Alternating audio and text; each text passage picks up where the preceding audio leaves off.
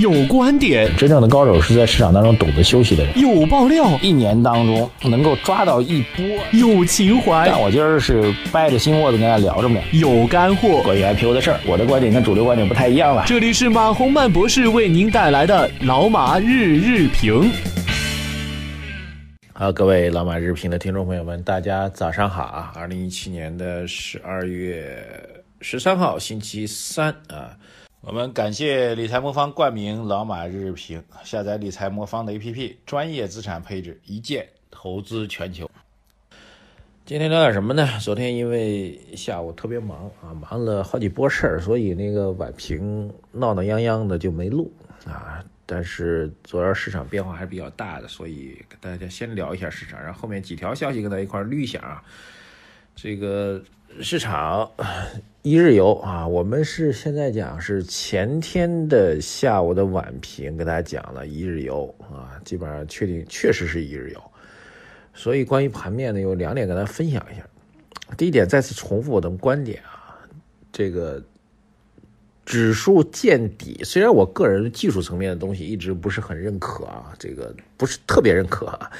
技术分析这种东西，我觉得任何一个所谓技术分析理派理论和流派，因为资本市场有无数只上市公司，有无数的上市公司的走势和趋势，呃，然后你终归能够找到符合你那个技术研判的标准的股票来证明的技术分析是对的。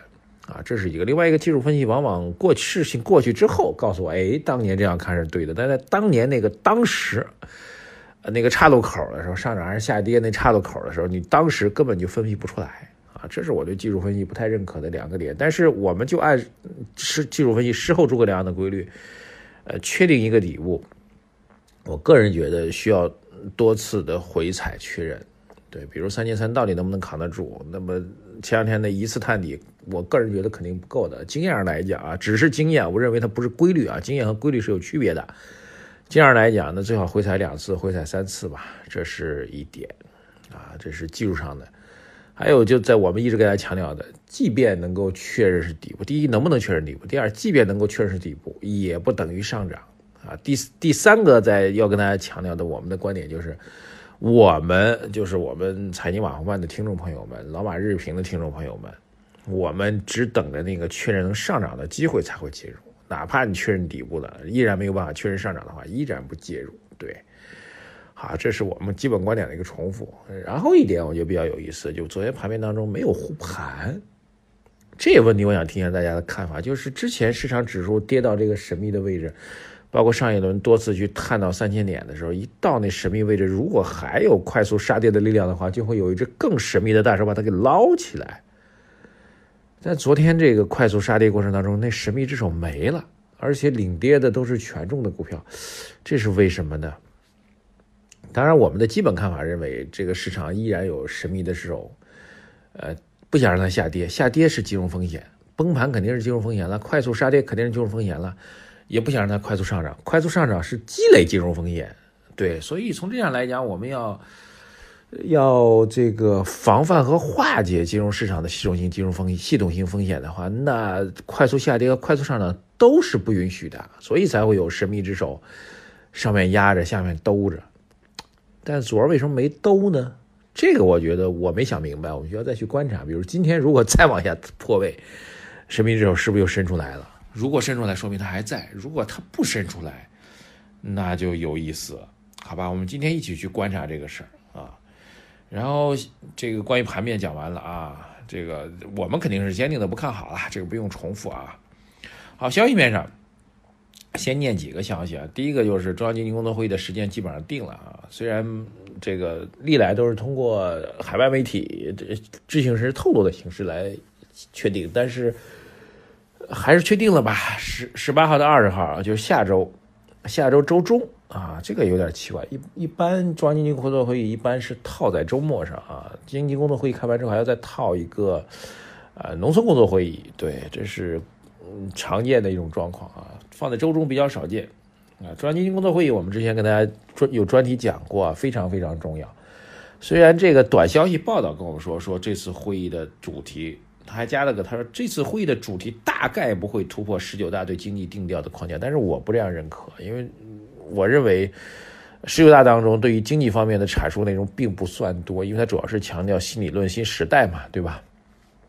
嗯，那么经中央经济工作会议有一个重要的使命，要需要把十九大当中没有讲透彻的经济方面的政策落实，比如说主要矛盾是不平衡不充分，不平衡不充分怎么去表达呢？这是一个经济问题啊，对吧？你告诉我矛盾是不平衡不充分，那怎么去解决它？有什么政策跟方针呢？经济工作会议应该非常重要，所以我觉得这次会议，我个人是高度的重视，包括房地产会不会有新的描述啊，长效机制等等。还有最近我们国家领导人，呃，去了徐州啊，来强调实体经济的提振的问题，制造业重新提振的问题。大家这条新闻要重点读一下，我觉得。脱虚向实这事儿，就是现在的整个执政的思路和理念，就是提出来一个事儿，一定会落实到底啊，不像以前会有政令不出中南海，现在基本上一竿子捅到底。比如说防范金和化解金融风险，说了就办，而且一直在坚定的办啊。比如说这个引导宏观经济脱虚向实，说了就办，而且一直在办啊。觉得类似类似这样的主导思想会成为我们比较明确的指导思想。比如说投资方面，五 G 呀、芯片呀。啊这些逻辑带有物联网性质的技术和逻辑和制造业去结合，包括其实包括马云讲的新零售，我觉得都是脱虚向实、回归实体的一个重要的逻辑。对资本市场来说，会是长期好的投资标的，好吧？还有一条重要消息呢，是什么呢？我稍微翻一下啊，这内容比较多啊。还有一条消息是哈有趣的消息，乐视的创始人贾跃亭 被某地方法院出具了限制消费令。啊，规定他以后不能坐飞机，不能坐 G 字头的高铁，不能坐星级以上酒店，不能购买不动产，不能去旅游和度假啊！看得我都笑喷了。这导致的结果就这哥们儿就再也不想回国了。回国之后就过上了苦哈哈的日子，毕竟人家是这个亿万富翁。还有深交所的一个表达啊，这今天在读一个小的消息，深交所的表达，对于市场热点炒作的行为将会进行严厉的监管。对，将会进行严厉的监管，比如一些热点话题，特别点到了，比如雄安新区啊等等，这些热点话题一旦被炒作的话，它就会主动的进行相关的市场的监管。啊，这个我觉得点到了兜底增持、高送转、次新股、雄安概念炒作等新的情况，主动出击，督促上市公司披露相关风险，核实股票交易情况，果断实施股票的停牌核查。啊，这个表述我觉得也是比较重要的，就是。防范化解金融风险，在微观层面，最微观的层面，最微观的监管层面就是交易所了。交易所一旦发现有热点炒作的话，直接给你停牌，而且特别点到的雄安新区这点，我觉得比较重要。因为啊，你次新股也好，高送转也好，等等吧，这些题材炒作，它真的是题材炒作。雄安新区其实是国家战略配合出来的资本市场，你可以称之为炒作，也可以称之为投资。他告诉我们说，不管你是什么样的题材和技术，只要你敢恶炒，我们就敢管。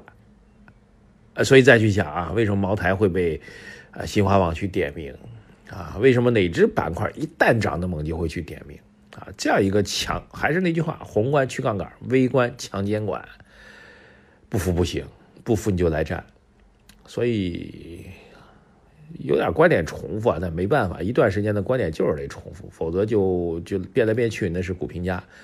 股评家习惯的开场话是：今天的市场走势正如我昨天所预料。你昨儿预料啥来着？天天预料明天的涨跌，那个是不可能的。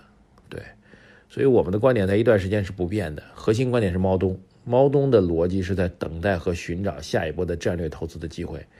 我自己觉得快了啊！北方现在是冰天雪地，南方现在也开始变冷了，干脆就休息一下。但是休息不要忘记。听我们节目，休息不要忘记点开我们的微信公众号，把我们的观点转发给你身边的朋友，让大家和一起在猫冬练好身体啊，叫什么来着？冬令进补，开春打虎，对吧？养好身体，不要放弃我们节目。蒙不住我们哪一个节，我们节目哪天就告诉你机会来了，你没听着，嘿嘿。好，在节目最后呢，告诉大家一个好消息，理财魔方给财经马红漫的粉丝提供了专属的福利。